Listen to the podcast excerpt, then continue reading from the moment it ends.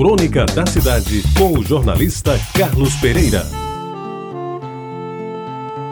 Amigos ouvintes da Retabajara, na tarde e noite da terça-feira da semana retrasada, o jornalista e escritor Humberto Navarro de Mesquita, perante mais de uma centena de pessoas presentes ao auditório da Fundação Casa José Américo, procedeu ao lançamento do seu livro, um novo livro, o já recomendado e bem aceito pela crítica, cujo título é Raízes do Cangaço. Como que quebrando o ritual dos lançamentos de novas obras, pedi para antes da apresentadora e do autor do livro dizer algumas palavras, não sobre o livro, que somente agora está nas minhas mãos e vou com certeza lê-lo com atenção, mas sobre os tempos em que juntos e mais alguns colegas de então alisamos os bancos do velho Liceu Paraibano de 1951 a 1954.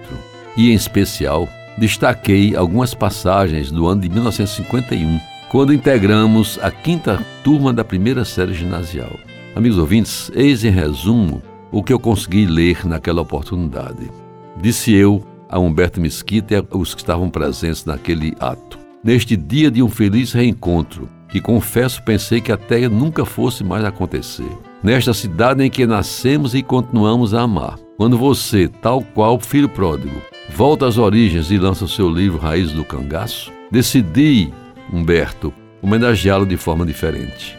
Concebi uma crônica que não fala especificamente de nós, estudantes da primeira série quinta turma do velho Liceu Paraibano, ano de 1951, alguns deles aqui presentes, nem das travessuras que cometemos naquele tempo.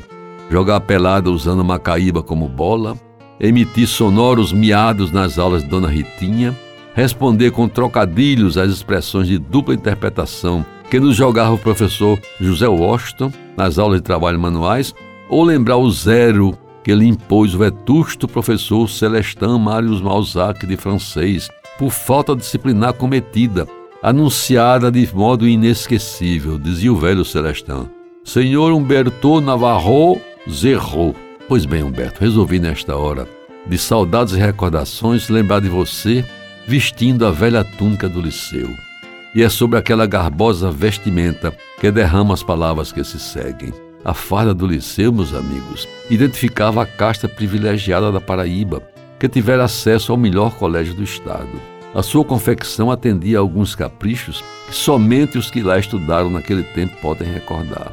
A indicação era de que comprar o tecido para o paletó e a calça, normalmente em brinde de boa qualidade, na tradicional cor bege à venda nos armazéns Guarani, cujo dono era o pai de Martinho Campos, que estava presente à solenidade. O tricoline branco para a camisa e a gravata preta fossem obedecidos à riscas. Os detalhes que constavam no modelo desenhado a lápis, entregue aos alunos aprovados no dia do anúncio do resultado do exame de admissão.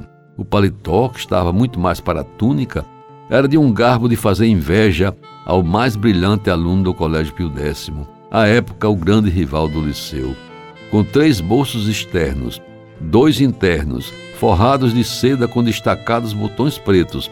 Dava gosto vesti-lo e ver os ombros aumentados com aquelas ombreiras que somente a mãe sabia fazer. O conjunto se compunha com a calça do mesmo tecido, boca de sino, pernas bem vincadas, tudo ao melhor estilo da época. Ensacada a camisa indelevelmente branca, o problema do nó na gravata era resolvido de forma competente pelo meu pai. Ele que não saía de casa sem estar vestido por inteiro, ou seja, de terno e gravata, além, é claro, de na cabeça estar o indefectível chapéu Ramezone. Pois bem, no primeiro dia de aula, ao receber o calendário escolar do ano, com os períodos letivos, férias e provas bem definidos e obrigatoriamente cumpridos, não posso negar o orgulho que senti ao envergar pela vez primeira aquele uniforme, ou melhor, aquela túnica do velho liceu paraibano, que aliás tenho guardada para sempre no cabide de um guarda-roupa especial da minha memória. Depois disso, e para terminar, disse a meu caro amigo Humberto: dou-lhe os meus mais fraternos parabéns, meu caro colega Humberto, pelo lançamento deste seu novo livro, que vou ler com atenção e deleite. Recebo o meu abraço mais escolhido e a certeza de que nem o tempo, já se vão 70 anos, conseguiu fazer esquecer a amizade e a camaradagem que ainda nos unem e que foram forjadas nos bancos do velho liceu. o velho e inesquecível Liceu Paraibano, que além de me encaminhar na vida, entre outras coisas boas, me ensinou a fazer e manter amigos como você, meu caríssimo Príncipe Submarino. Príncipe Submarino era o apelido que Humberto Navarro de Mesquita tinha quando era estudante do liceu. Você ouviu Crônica da Cidade com o jornalista Carlos Pereira.